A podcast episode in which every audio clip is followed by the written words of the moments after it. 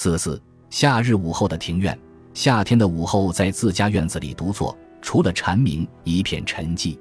北阴墙角的绿苔悠悠地散发着凉意，而墙头下来的风却是干热的。水池在葡萄架底下，池子里住着大半池水，镇着一个西瓜。爬到葡萄架上的丝瓜开了很多黄花，正当烈日，没有蜜蜂赶来熏熏。一朵花拍在墨绿色瓜皮的西瓜上，虽是在暗影里。依然十分明艳。阶下砖缝里种着书带草，由于常被人踩，有点蓬散，而且也不那么翠绿了。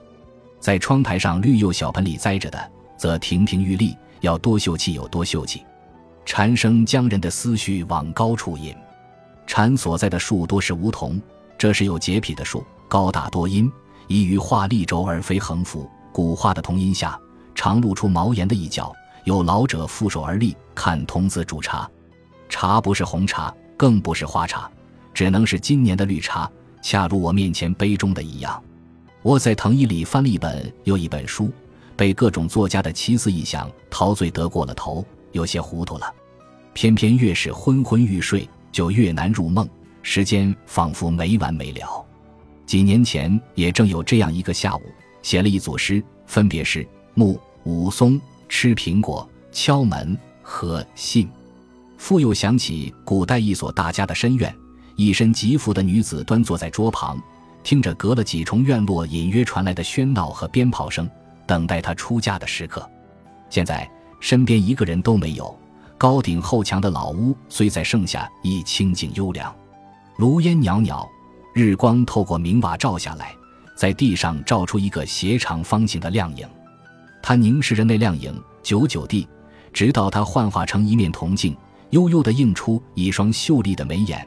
云雾从眼睛深处慢慢泛起，飘过镜面，飘向屋的四角上下，然后穿出窗棂，春水一般将层层叠叠的大宅淹没了。只有蝉声是现实的、透明，然而清晰。时时有人从门外走过，有时脚步在门前停住了，想着铃声该响起来，会是谁呢？邮差或是意外来访的朋友，然而脚步声又过去了。有人来信或与朋友聊天都很好，尤其是在昏沉的午后，在树荫下喝茶摆一回棋也不坏。假期漫长，就没想过给人写信，觉得有话要说，却要过好多天才能说到对方耳边，是挺不痛快的事。但读信却不然，你以为写信人是此时此刻就在你身旁向你读信上的话。他的声音像平时一样带着口音。本集播放完毕，感谢您的收听，喜欢请订阅加关注，主页有更多精彩内容。